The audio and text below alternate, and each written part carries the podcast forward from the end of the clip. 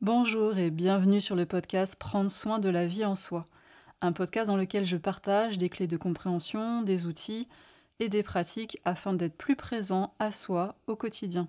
Si vous souhaitez voir ce contenu en vidéo, il existe également sur ma chaîne YouTube Inflorescence Bien-être. Alors dans cette vidéo, je vais vous parler des besoins. Alors oui, je sais, j'ai déjà fait une vidéo en deux parties il n'y a pas très longtemps sur cette thématique-là, mais c'est tellement important que j'avais envie d'aller un petit peu plus loin avec vous aujourd'hui.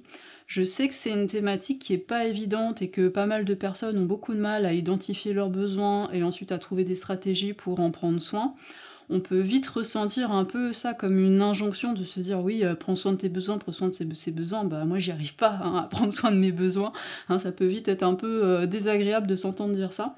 Alors euh, avec l'expérience, moi j'ai identifié sept clés qui correspondent à sept obstacles qui je pense vont beaucoup vous aider pour y voir plus clair et pour débugger un petit peu tout ça. Donc ce que je vous propose c'est de regarder ça ensemble aujourd'hui.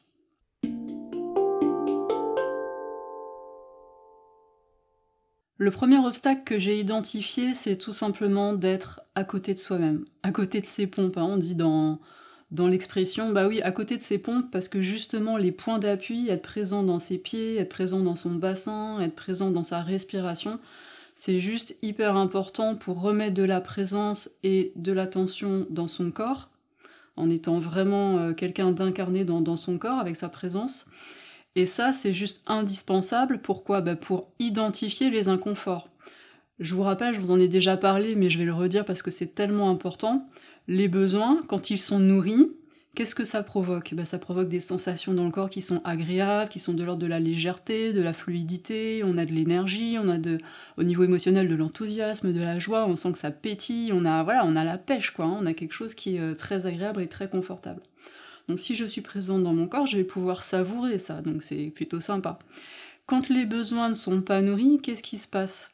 On va avoir des inconforts qui vont pouvoir apparaître au niveau physique, au niveau émotionnel et au niveau de notre mental et de nos pensées aussi, ça va devenir plus lourd, euh, plus inconfortable également. Donc si je suis présente dans mon corps, si je suis présente dans ma respiration, le plus souvent possible, je vais tout de suite me rendre compte, dès qu'il y a un petit grain de sable, je vais tout de suite me rendre compte, ah tiens, j'ai une douleur là. Ah tiens, c'est un petit peu lourd dans mon ventre. Ah tiens, ça commence à serrer un peu dans ma gorge ou au niveau de ma tête. Ou oh, j'ai moins d'entrain, c'est moins léger, c'est un petit peu plus lourd où je me rends compte qu'au niveau de mes pensées, là, ça devient euh, différent, que l'atmosphère euh, euh, et que le discours intérieur change. Donc quand je vais me rendre compte de ça, hein, c'est comme cette image que j'aime beaucoup utiliser du tableau de bord de la voiture. Quand j'ai des voyants comme ça qui clignotent, c'est vraiment hyper important de se dire ah ok, je le prends en compte et je prends un moment pour questionner et aller voir un petit peu plus loin de ce qui se passe. Quand je suis à côté de mes pompes, je vais pas m'en rendre compte.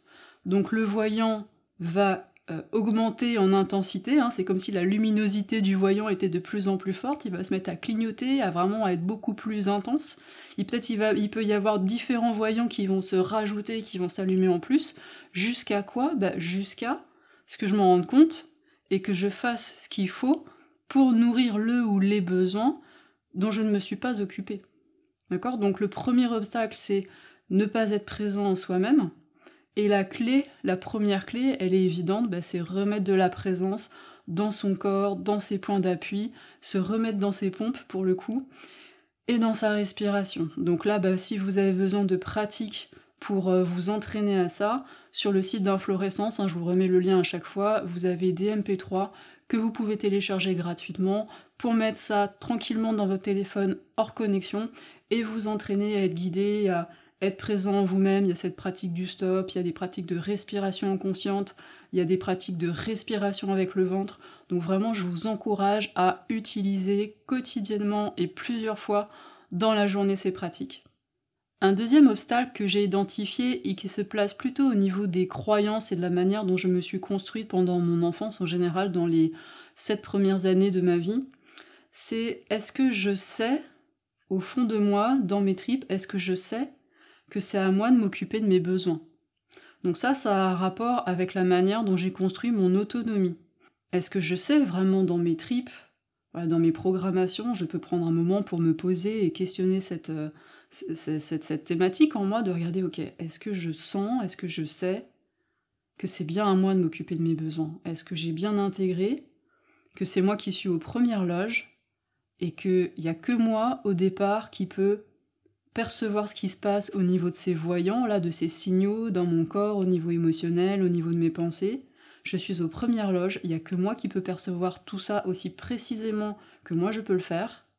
Et une fois que je l'ai identifié, je suis la personne la mieux placée, parce qu'il n'y a que moi qui me connais comme je me connais, pour les prendre en charge. Donc ça, c'est vraiment une question d'autonomie.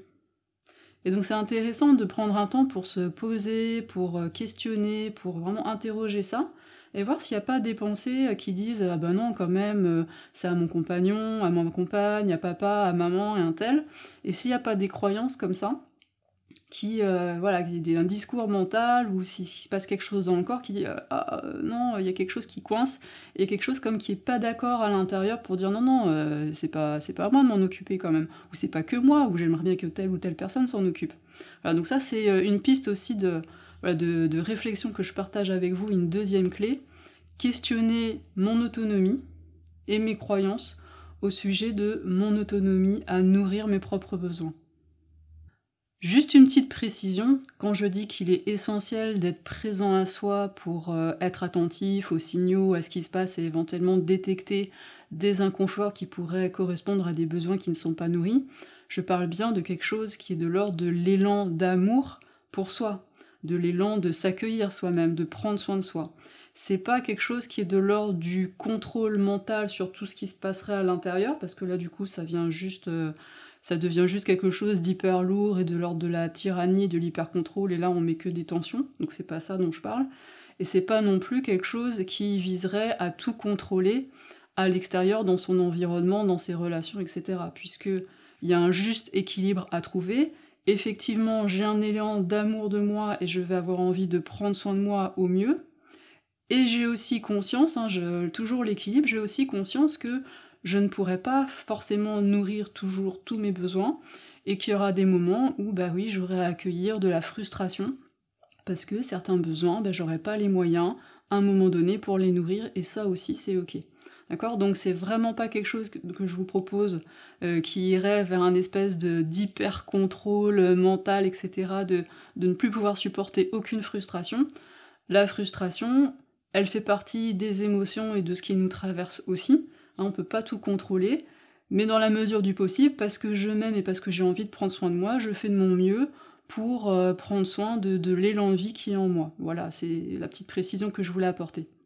Une fois que j'ai identifié ces signaux qui clignotent, là, ces inconforts au niveau physique, émotionnel, mental, etc., le deuxième obstacle, ça va être de réussir à relier ces signaux à des besoins. Et là, on va avoir besoin, pour le coup, de d'identifier, mais qu'est-ce que c'est qu'un besoin? Donc ce deuxième obstacle, c'est relier inconfort à besoin. Donc la clé, c'est une conscience de ce que c'est que réellement un besoin. Et c'est là qu'il va y avoir plusieurs difficultés qui vont parfois nous, nous induire en erreur. Qu'est-ce que c'est qu'un besoin finalement? Un besoin, on pourrait dire, ok, un besoin, bah, c'est ce qui est nécessaire à une personne, à un être. Oui, ok, on va aller un petit peu plus loin et pour ça on va utiliser ce que Marshall Rosenberg a formulé. Hein. Marshall Rosenberg c'est le père de la communication non violente. Donc Marshall il nous dit un besoin c'est la manifestation de la vie en soi. Hein, je vous laisse vraiment ressentir ça. Un besoin c'est la manifestation de la vie en soi. Marshall nous invite à nous poser deux questions pour nous aider à identifier les besoins. Donc quand je sens qu'il y a un inconfort, quelque chose qui se passe, là, qu'il y a des voyants qui sont allumés dans, mon corps au niveau émotionnel et mental, je peux me demander, première question, qu'est-ce qui est vivant en moi? Ici et maintenant, qu'est-ce qui est vivant en moi? Et là, je prends le temps de sentir si j'ai des infos, s'il y a des pensées, s'il y a comme des, des réponses, qu'est-ce qui se passe au niveau de mon corps, de ma respiration, qu'est-ce qui est vivant en moi? Je prends mon temps avec ça, hein. c'est pas juste là en 10 secondes. Hein. ok, qu'est-ce qui est vivant en moi? Et je respire, et j'écoute. D'accord Vraiment, c'est important de, s'écouter. Et une deuxième question qu'on peut se poser euh, euh, après cette première, c'est qu'est-ce qui me rendrait la vie plus belle? Ici et maintenant, qu'est-ce qui me rendrait la vie plus belle? Bah oui, puisque un besoin, c'est la manifestation de la vie en moi. Qu'est-ce qui est vivant en moi? Et qu'est-ce qui me rendrait la vie plus belle? Peut-être que je vais avoir des réponses assez rapidement, peut-être tout de suite comme ça, du tac au tac, mais c'est pas toujours le cas. Parfois, on va avoir besoin de se remettre en contact avec ses inconforts, avec ses voyants qui sont allumés, plusieurs fois dans la journée et des fois pendant plusieurs jours, hein, et se poser régulièrement la question et de mettre son attention sur ce qui se passe et dire ok, qu'est-ce qui est vivant en moi? Qu'est-ce qui me rendrait la vie plus belle? Si je me relie à la définition des besoins de Marshall Rosenberg, il y a différents points qui sont très importants qui vont vous permettre de mieux identifier si vous avez vraiment touché un besoin ou si vous êtes dans l'ordre de la stratégie pour nourrir ce besoin. Première chose que Marshall Rosenberg nous dit, c'est qu'un besoin, c'est universel. Tous les êtres humains peuvent être traversés à un moment donné par ces besoins. Donc ça c'est important parce que du coup, j'en ai déjà parlé dans une autre vidéo, on peut se relier aux différents êtres, aux différents humains à travers ces besoins parce qu'on peut tous les éprouver. Deuxième chose, les besoins ne sont ni bons ni mauvais, d'accord? C'est juste une manifestation de la vie en soi. Et troisième point, les besoins ne sont jamais reliés ni à une personne, ni à un objet, ni à une action, ni à une situation. Donc si je me dis j'ai besoin de voir telle personne ou d'être en présence de telle personne, je suis pas dans un besoin selon Marshall Rosenberg. Si je me dis j'ai besoin de m'acheter tel ou tel objet, il me manque tel ou tel objet, même chose. Si je suis dans ah, il faut absolument que je fasse ça, j'ai besoin de faire telle chose, je suis pas dans le besoin, je suis dans la stratégie. Si je me dis j'ai besoin de vivre telle ou telle situation, même chose, hein. toujours selon la définition de Marshall Rosenberg. Et vous allez voir, c'est hyper intéressant. Il y a un réel intérêt à bien comprendre ça. Je vais y revenir euh, juste après. Alors, pour vous aider à mieux cerner ce que c'est qu'un besoin, Marshall Rosenberg en a cité neuf catégories qui sont vraiment les besoins fondamentaux. Il les a repris de Max Niff, donc je vais vous les lire pour que vous puissiez euh, vraiment vous, vous connecter à ça et voir comment ça résonne pour vous. Donc la première catégorie de besoins fondamentaux, ce sont nos besoins physiologiques, d'accord? Donc notre bien-être physique et tous les besoins de notre corps. Donc ça, c'est la première catégorie de besoins.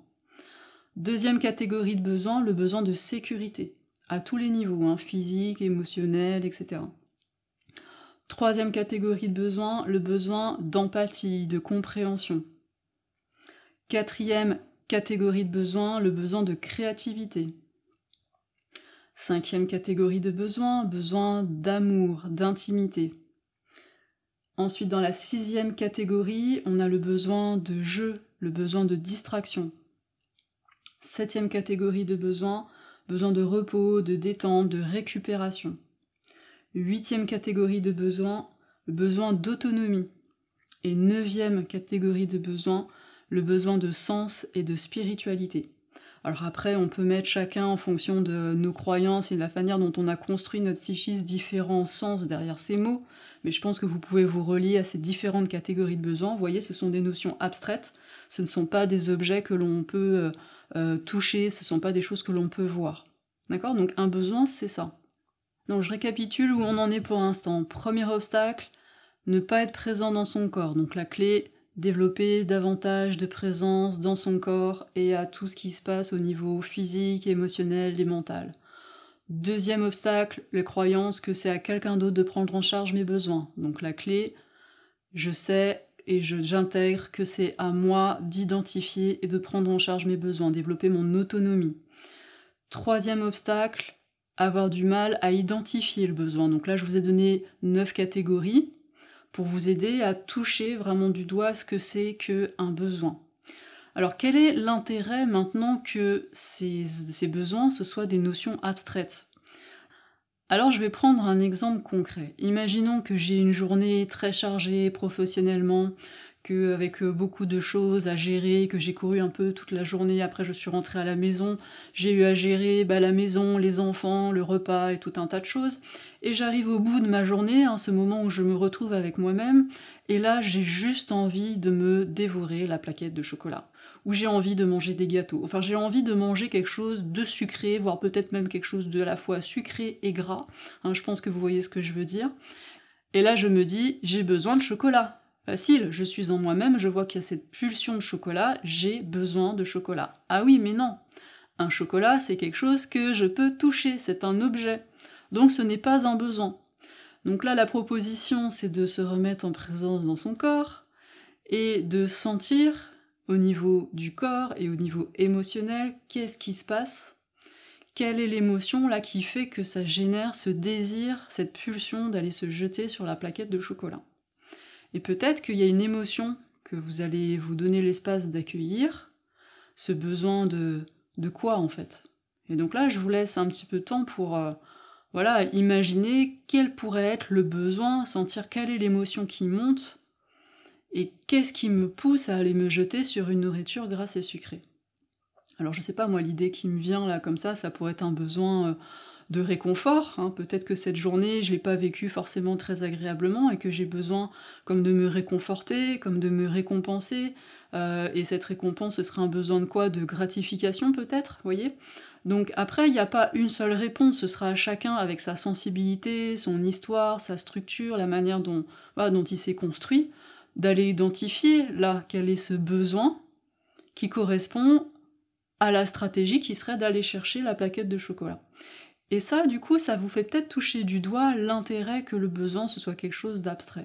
Parce que si j'ai besoin de réconfort ou si j'ai besoin d'une gratification, c'est une chose. Et c'est déjà hyper important de pouvoir l'accueillir et de pouvoir respirer ces émotions qui font que je vais avoir ces besoins-là.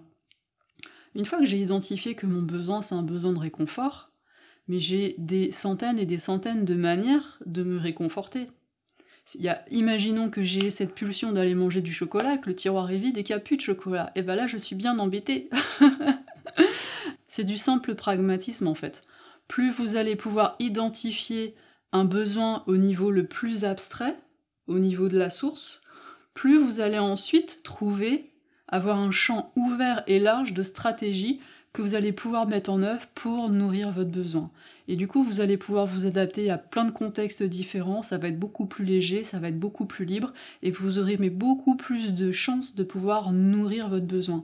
Ce qui fait que parfois on est frustré et qu'on n'arrive pas à nourrir son besoin, c'est vraiment, et là j'en arrive à la clé suivante, c'est vraiment de confondre besoin et stratégie. Si je pense que mon besoin c'est le chocolat et qu'il n'y a plus de chocolat, je suis coincé. Si je sais que mon besoin, c'est un besoin de réconfort, parce que je ressens qu'il y a des émotions qui sont un peu lourdes, etc., je vais pouvoir me réconforter peut-être en accueillant tout simplement mes émotions, et en me donnant cet espace de respiration, d'écoute, d'amour dont j'ai besoin. Et j'ai peut-être plus besoin du chocolat du coup. Et peut-être que j'ai pas tout à fait cette disponibilité, j'ai pas les moyens à un moment donné de, voilà de, de etc. Bah peut-être que je peux me faire couler un bain chaud, peut-être que je peux écouter de la musique en conscience, une musique qui me fait du bien, qui me nourrit. Il y a plein de manières de me réconforter. Donc ça, c'est vraiment une clé qui est hyper intéressante pour maximiser mes chances de nourrir mes besoins, c'est de ne plus les confondre avec des stratégies. Récapitulons. Je suis présente dans mon corps, j'ai identifié qu'il y avait des signaux qui s'allumaient, des signaux d'alerte auxquels il y a des inconforts. J'arrive à relier cet inconfort à un besoin, un besoin que j'arrive à bien identifier, qui est bien une notion abstraite, qui n'a pas de lien ni avec un objet, ni avec une personne, ni une situation, ni une action. Ok Et j'arrive à trouver une stratégie concrète, précise, que je mets en œuvre pour nourrir ce besoin-là. D'accord? On en est là. Alors là, il y a une étape qu'il ne faut pas oublier, c'est de vérifier. J'ai mis en œuvre cette stratégie, je l'ai vécue dans mon expérience, comment je me sens maintenant? Est-ce que cette stratégie a bien nourri mon besoin?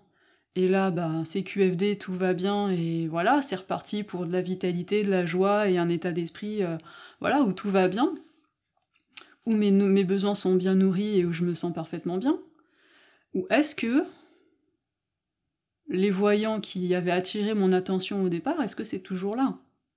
Ça, c'est hyper aussi important parce que si je mets en œuvre la stratégie et que mes voyants sont toujours là, ou qu'ils diminuent un peu mais que c'est pas tout à fait ça, voire qu'ils s'amplifient, bah ça veut dire qu'il y a un endroit, je me suis trompé, ça veut dire qu'il y a un endroit, je suis à côté de la plaque. Donc là, je reprends le processus, je regarde si, quand je me connecte aux besoins que j'avais identifiés, là, cette notion abstraite, Est-ce que je sens dans mon corps que ah oui, c'est bien ce besoin-là? Comment je peux le savoir? Bah, je me connecte à cette à ce besoin-là, par exemple le besoin de sérénité, le besoin de paix. Je me nourris à cette paix. Est-ce que c'est vraiment cette paix-là dont j'ai besoin? Et là, je vois si dans mon corps ça souffle, si ça voilà, il y a une sensation de de circulation, de légèreté, d'amplitude. Est-ce que je ressens que ah oui, c'est bien ce besoin-là? Ou alors est-ce que, bah non, c'est pas pas vraiment ça? Et ça, c'est une exploration aussi qui se développe avec la pratique d'écoute de soi, pour s'interroger soi-même à travers sa structure, à travers son corps, pour sentir si c'est bien ça ou si c'est autre chose. Et ensuite, peut-être que j'avais bien identifié le, le bon besoin, mais que je me suis loupée au niveau de la stratégie. Peut-être que ma stratégie n'est pas bien corrélée à ce besoin-là. Peut-être que ma stratégie n'est pas adaptée au contexte de ce que je suis en train de vivre et qu'il y a d'autres paramètres qui interviennent qui font que c'est pas la bonne stra- stratégie à ce moment-là pour moi pour nourrir ce besoin-là. Mais en tout cas, il y a vraiment cette étape de vérification pour voir si j'ai bien éteint les signaux dans mon corps ou pas. Parce que sinon, bah, ça sert à rien, puisque le but de tout le processus, c'était justement de retrouver cette vitalité, cet allant, cette joie et ce confort au niveau physique, émotionnel et mental. Là, tout ce que je viens de vous expliquer, ce sont vraiment les bases. hein. Ça, c'est des choses qui viennent beaucoup de la communication non violence, ce sont vraiment les bases. Alors ensuite, quand on fait plusieurs fois ce processus-là, il y a quelque chose qui est très intéressant à observer, c'est qu'on va se rendre compte que souvent, pour une même personne, ça va être les mêmes besoins qui vont revenir. J'identifie un besoin, je le nourris, ok ça va mieux, et puis quelques temps plus tard ça revient, et encore le même, et encore le même, et il y a comme des périodes dans sa vie où on se retrouve toujours à nourrir les mêmes besoins et qu'on a chacun, en fonction de nos personnalités et de tout un tas de choses, des besoins qui sont un peu comme nos, nos thématiques euh, prioritaires et qu'on a très très régulièrement besoin de nourrir. Alors ça c'est hyper intéressant à identifier et je vais vous donner juste un exemple pour vous aider à mesurer comment vous pouvez le percevoir éventuellement dans, vos expériences. Alors on va prendre le- le- l'exemple donc d'une jeune femme qui euh, déjà dans sa vie personnelle, au niveau de sa relation dans, dans son couple, euh, sent que bah, peut-être elle ne peut pas tout exprimer dans son couple, qu'elle fait un peu toujours les mêmes activités. Et donc là, il y a une frustration par rapport à un besoin peut-être qu'elle euh, n'identifie pas tout de suite, mais elle sent que ça lui correspond pas de pas pouvoir dire tout ce qu'elle souhaiterait dire, de ne pas pouvoir faire toutes les activités euh, qu'elle souhaiterait faire, etc. Donc ça, c'est un premier, premier domaine. Cette même personne, peut-être dans son travail, va se rendre compte qu'elle vit mal le rapport hiérarchique. Peut-être que pour elle, c'est compliqué d'avoir des horaires aussi, des horaires fixes, d'avoir à obéir à des ordres, etc. Vous voyez un petit peu où je veux en venir? Deuxième thématique. Et puis toujours cette même personne, peut-être dans sa vie euh, familiale, imaginons que cette personne a des enfants, peut-être que ça va être compliqué de plus en plus d'avoir à faire tout un tas de tâches qui, euh, ne qui la nourrissent pas forcément, qui deviennent un peu comme des contraintes et des choses répétitives. Donc là, si vous voyez au niveau de sa relation de couple, au niveau professionnel et au niveau familial, est-ce que vous voyez, est-ce que vous sentez comme quelque chose qui pourrait relier ces trois situations Alors c'est un exemple, et après il faudrait que ce soit vécu vraiment par une personne pour sentir si c'est juste ou pas. Mais c'est juste intéressant de voir que parfois, différents champs de sa vie et de son expérience vont nous faire vivre différentes frustrations, différentes choses qui ne sont pas nourries, et de voir qu'il y a des besoins qui traversent comme ça ces différents domaines. Donc là, dans mon exemple, vous prenez un temps pour sentir, voilà, dans sa relation de couple, dans son travail, dans sa famille, qu'est-ce qui pourrait ne pas être nourri comme besoin Bon, c'est un peu artificiel là. Peut-être qu'il y a le mot liberté qui est venu euh, pour vous. Moi, c'est un, besoin qui est très récurrent chez moi, donc forcément, j'ai pris un exemple avec ça. Elle ne se sent pas libre d'exprimer tout ce qu'elle souhaite dans son couple, elle ne peut pas faire toutes les activités qu'elle souhaite dans son couple. Au niveau du travail, elle ne supporte pas d'avoir un rapport hiérarchique et, euh, et puis les contraintes horaires, donc encore la liberté. Et puis au niveau d'une de, de, vie familiale, avec tout un tas de tâches à faire qui sont récurrentes, etc. Mais une autre personne avec une autre structure, elle a pu dire Ah non, c'est un besoin de créativité elle a besoin de créativité pour faire toutes ses activités dans son couple, dans son travail, dans sa famille, elle supporte pas le fait que ce soit répétitif, c'est peut-être la créativité. Donc vous voyez, chacun avec sa personnalité va projeter dans un exemple qui est complètement euh, fictif euh, et, artificiel, mais son propre système. Moi, ce qui me viendrait, c'est liberté, pour quelqu'un d'autre, ce serait créativité, puis encore pour une autre personne, ce serait autre chose. Mais ce qui est intéressant, c'est que vous regardiez pour vous, dans votre vie, dans les différents champs d'expérience de, votre vie, est-ce qu'il y a comme des frustrations? Est-ce qu'il y a comme des choses qui ne sont pas nourries? Et que vous regardez s'il y a des liens en fait entre ces différents, entre ces différents domaines. Quel va être l'intérêt d'identifier ces thématiques qui traversent différents champs de mon expérience de vie? Ça va être vraiment comme des besoins qui sont récurrents, dont on va avoir la sensation que euh, presque rien ne peut les satisfaire, ou alors de manière très transitoire, mais on va avoir la sensation qu'on a un tel besoin euh, de liberté ou de créativité ou de plein d'autres choses que vraiment c'est quelque chose de très fort et on a la sensation qu'on va jamais s'en sortir et qu'on va jamais vraiment réussir à les, nourrir de manière durable. Alors si vous ressentez ça, qui est vraiment un obstacle euh, important, qui fait qu'on a l'impression qu'on va jamais y arriver, c'est hyper intéressant de le, voir déjà, et puis ensuite de tirer le fil un peu comme le, fil d'une pelote de laine pour aller faire des introspections, aller accueillir les émotions. Donc là, qu'est-ce qu'on fait? Ben, On prend les différentes situations de sa vie où justement il y a ce besoin qui n'est pas nourri. On se pose dans ses points d'appui, dans sa respiration, etc. Alors tout ce processus, je vais pas le décrire en détail parce que j'en ai parlé pas mal dans mon e-book, donc si ça vous intéresse, je mets le lien euh, dans la description.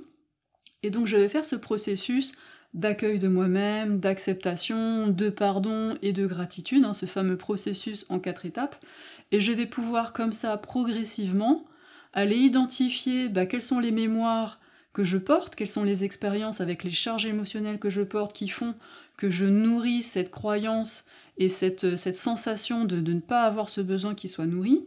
Et j'ai prononcé le mot, quelles sont les croyances que j'ai construites? Parce qu'au cours de ma vie, j'ai vécu différentes expériences, donc avec ces charges émotionnelles, et j'ai construit des croyances. Et souvent, je n'en ai pas conscience. Et avec ce processus en quatre étapes, je vais pouvoir identifier quelles sont ces croyances, et je vais, une fois que les charges émotionnelles seront libérées, avoir, je vais avoir beaucoup plus d'espace pour transformer ces croyances. Prenons un exemple. Imaginons que j'ai identifié que mon besoin récurrent, c'est un besoin d'être comprise, un besoin d'empathie. Je pense qu'il peut parler à pas mal de personnes ici, celui-ci.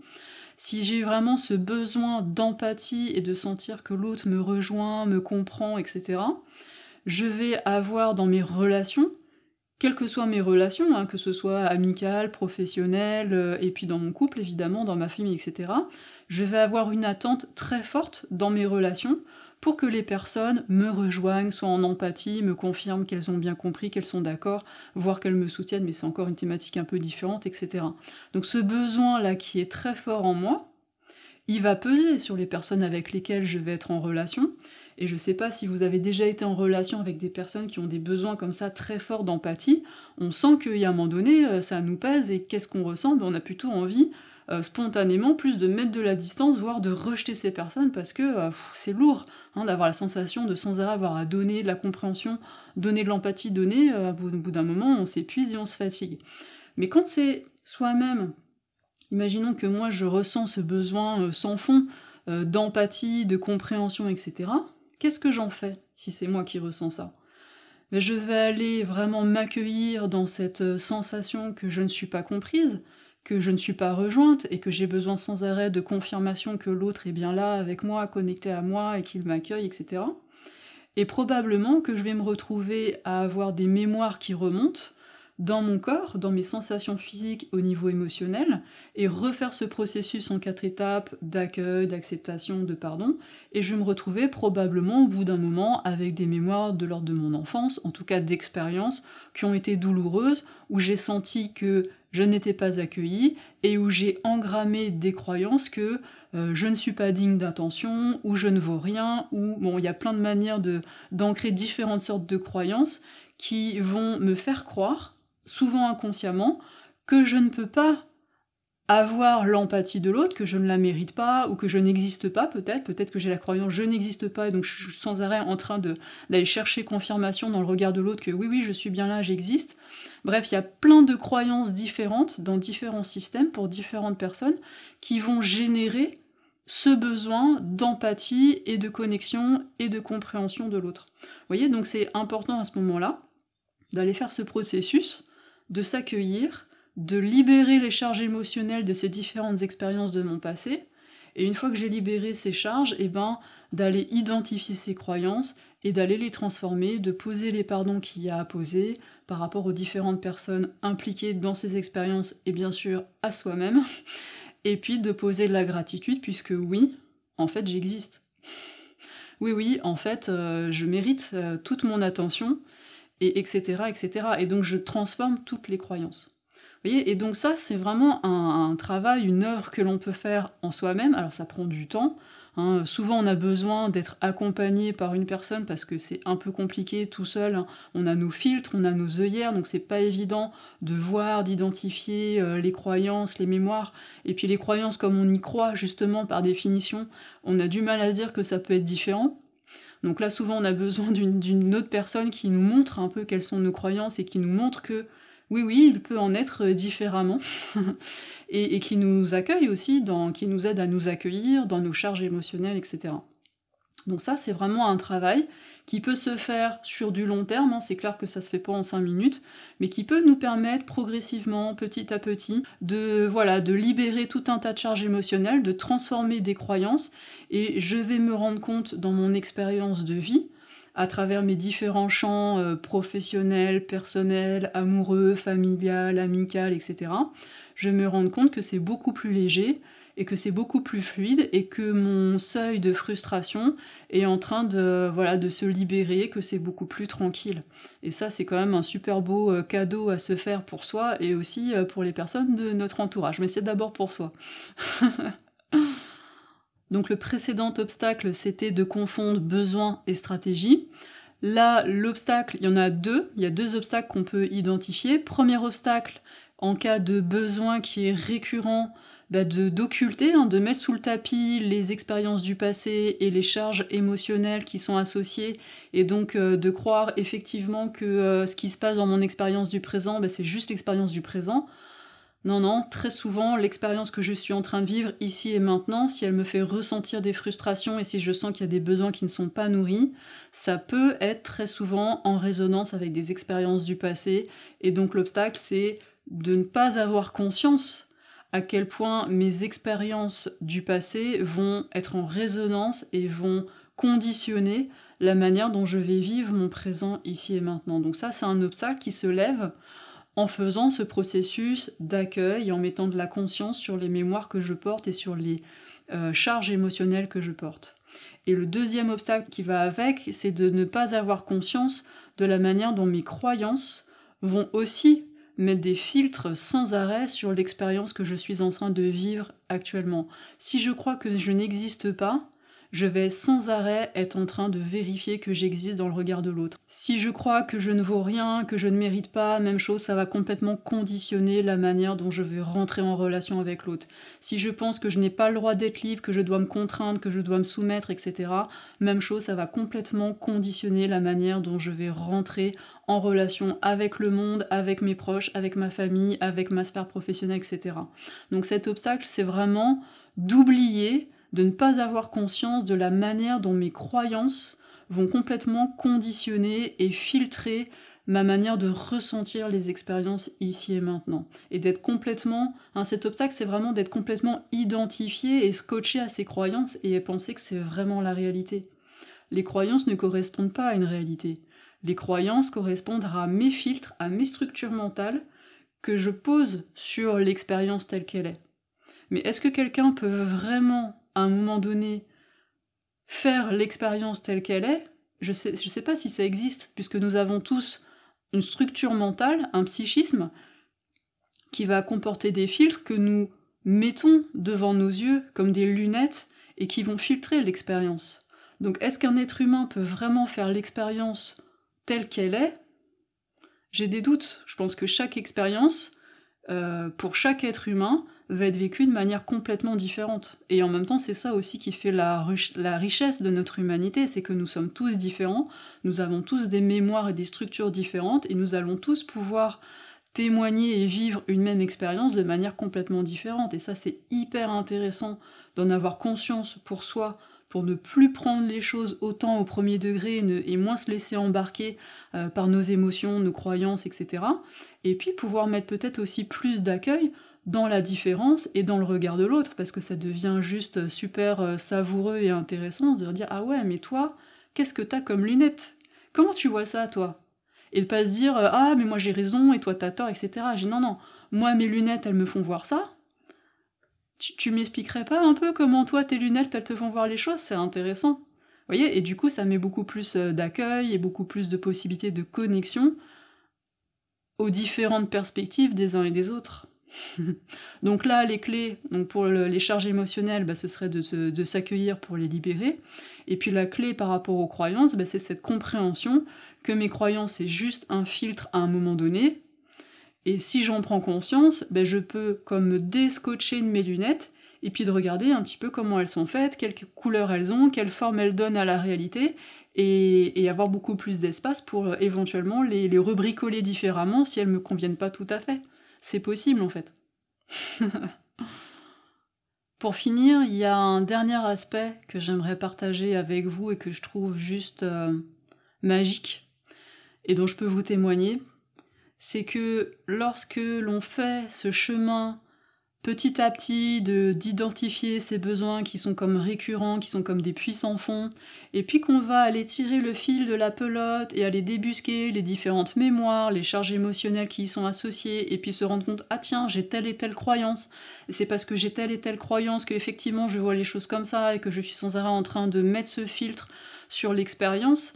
Et, et c'est ça qui me fait ressentir ce, voilà, ce besoin et cette frustration, etc je vais changer mes croyances et progressivement je vais prendre de plus en plus de recul et d'espace par rapport à, ces émotions, pourtant que je vis euh, pleinement. Hein. Il ne s'agit pas de se couper de ces émotions, mais juste de, les contenir et avoir beaucoup plus d'espace pour pouvoir les, les laisser me traverser.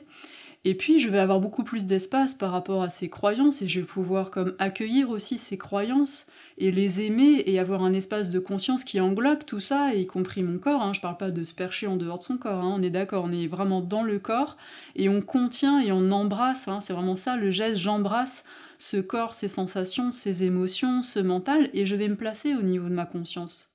Je vais placer vraiment mon attention et ma présence, ce que je suis dans mon essence, je vais vraiment le placer dans mon corps et je vais accueillir tout ça, je vais comme embrasser tout ça, je vais aimer tout ça, parce que tout ça, c'est qui je suis, c'est ce qui fait toute la saveur du, personnage que je suis en train de jouer, et, je peux l'aimer, et je peux l'accueillir. Et quand je fais ce chemin-là, si je prends l'exemple de la liberté, puisque c'est quelque chose qui a été un de mes besoins euh, sans fond récurrents euh, personnellement, cette liberté, pourquoi je la cherche autant? Pourquoi elle est si précieuse? Pourquoi il y a eu toutes ces expériences qui m'ont fait comme la réaliser et la manifester de plus en plus dans ma vie Mais tout simplement parce que cette liberté, elle est essentielle dans ce que je suis. Cette liberté, elle laisse, je suis cette liberté. Elle est en moi et je suis elle. Je suis la liberté. C'est pas je suis libre, hein, c'est je suis cette liberté. Elle fait partie de mon essence. Et tout ce parcours, et ça je peux le voir quand j'ai cheminé déjà un, certain temps et que j'ai déverrouillé un certain nombre de choses, et que j'ai accueilli un certain nombre de choses, et que j'ai transformé un certain nombre de croyances, je vois que ces différentes expériences, ces différentes mémoires qui pourraient être comme euh, des casseroles, des dossiers douloureux, etc., mais ce sont des pépites. Ce sont des cadeaux qui ont été sur mon chemin et qui m'ont permis de progressivement comme lever les voiles et faire sauter les verrous qui me faisaient croire que je n'étais pas ce que je suis et que quelque part je pouvais euh, euh, ressentir de la contrainte et ressentir différentes choses qui seraient l'antithèse de la liberté, alors qu'en fait, il y a un endroit en moi, dans ma conscience, dans ma présence, qui est cette liberté. Et quand ça, progressivement, je l'intègre, eh bien, je vais de moins en moins voir ce filtre de la contrainte et des différents rapports de, domination, soumission, etc., je vais voir quelque chose de beaucoup plus léger et qui respire beaucoup mieux, et je vais avoir une vision qui est beaucoup plus sereine et qui est beaucoup plus tranquille. Et là, je vais pouvoir être cette, euh, ce besoin, cette liberté, je le suis, et je le nourris en plein, mais dans mon essence et dans ma conscience. Et quand c'est nourri en plein dans mon essence et dans ma conscience, dans ce que je suis, hein, on pourrait dire l'être-té, eh bien, euh, eh bien c'est beaucoup plus... Euh, enfin, vous voyez ce que je veux dire C'est beaucoup plus euh, léger, c'est beaucoup plus tranquille, et il y a comme quelque chose qui se pose, et, qui respire beaucoup mieux, et qui dans le, poids, dans le corps, pour le coup, est beaucoup plus libre, et qui, qui circule beaucoup mieux. Mais ça, c'est vraiment quelque chose, non pas, je dirais, qui se construit, mais quelque chose qui se déconstruit parce que je vois plus ça comme une expérience au cours de la vie qui aurait comme construit un espèce de, une espèce d'illusion, d'un ensemble de filtres comme pour se, voilà, euh, inconsciemment, se, protéger, comme pour survivre en fait. Et, avec ce chemin en conscience d'accueil de soi, d'acceptation, de pardon et puis de gratitude, il y a comme un, effondrement progressif, une, une déconstruction des verrous qui sautent et on revient à ce qu'on est quand on est nu avec soi-même et quand on est dans cette authenticité, dans cette sincérité, de dire ah, mais je suis cette liberté en fait. ce que je cherchais, c'était moi-même. Ce que je cherchais à travers toutes ces expériences, c'est ce que je suis profondément. Et ça, c'est vraiment euh, quelque chose qui est magnifique et, euh, et que je souhaite à tous les êtres. On récapitule Première clé, être bien présent dans son corps au niveau émotionnel et au niveau mental, être bien présent à tout ce qui se passe à l'intérieur de soi. Deuxième clé, vérifier au niveau de ses croyances que l'on est bien persuadé que c'est à soi d'identifier et prendre en charge ses besoins. Troisième clé, identifier correctement son besoin. Quatrième clé, ne pas confondre le besoin avec une stratégie plus précise. Cinquième clé, quand je suis face à des frustrations, à des émotions qui montent et qui me laissent sentir qu'il y a des besoins qui ne sont pas nourris, prendre cet espace pour accueillir ces émotions, faire le travail d'acceptation, le travail de pardon et de, remerciement, hein, ce processus que j'ai décrit dans mon e-book. Sixième clé, ne pas rester identifié à des croyances qui pourraient poser des filtres qui sont inconfortables et qui sont pas à mon service et au service de la vie en moi. Donc prendre un petit peu de recul avec mes croyances et faire le tri, identifier quelles sont les croyances qui me sabotent et qui ne m'aident pas à être euh, voilà dans ma pleine présence et être dans l'amour et être dans euh, voilà le, soin de moi-même et puis voir s'il y a des euh, voilà des croyances qui peuvent être transformées. Et enfin dernière clé, donc là, bah, ça dépend de votre paradigme. Hein. Si vous êtes dans un paradigme euh, matérialiste, euh, bah, ça va pas vous parler. Si vous êtes dans un paradigme non matérialiste, c'est-à-dire que vous pensez qu'il y a une conscience bien au-delà de notre corps, de nos émotions et de notre mental et qui contient ces différents aspects, alors la dernière clé, ce serait de se placer dans cette conscience, de se placer dans cette présence qui englobe tout, qui est ce que nous sommes dans notre essence, dans notre lumière, et de réaliser progressivement en faisant le chemin que nous sommes ce besoin que nous cherchons à nourrir, que nous le sommes. D'accord? Nous sommes cet amour, nous sommes cette relation à l'autre, nous sommes cette liberté, nous sommes, nous sommes cette paix, nous sommes dans notre essence ce que nous cherchons et nous cherchons à l'extérieur ce que nous sommes. Voilà, j'espère que ces quelques pistes de réflexion pourront vous aider à mettre euh, plus de conscience et plus de douceur dans votre quotidien, parce que je sais bien que c'est pas facile quand on a plein de besoins qui sont pas nourris et qu'on ressent tellement de frustration. Donc voilà, j'espère que ces clés pourront vous aider. J'en profite pour vous donner une information qui pourra peut-être vous intéresser. Le prochain atelier que je vais animer en ligne sera le dimanche 11 octobre 2020 à 14h. C'est un atelier gratuit sur inscription. Je vous mets le lien dans la description de cette vidéo. C'est un espace que je vous propose pour nous rencontrer, pour euh, pratiquer ensemble. Je vais guider euh, différentes pratiques de présence consciente, de respiration, d'accueil de soi.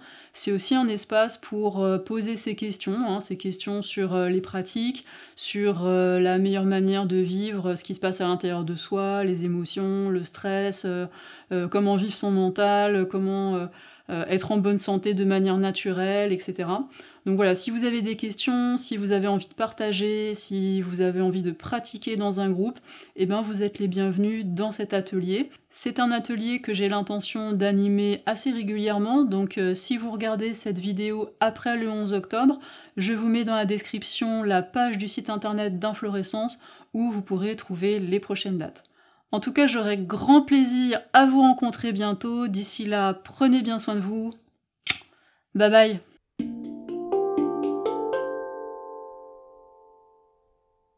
Merci d'avoir écouté cet épisode. Si ce contenu a résonné pour vous et que vous avez envie de soutenir sa diffusion, je vous invite à laisser une évaluation ou un pouce levé selon la plateforme de votre choix. Vous pouvez aussi partager cet épisode dans les réseaux sociaux.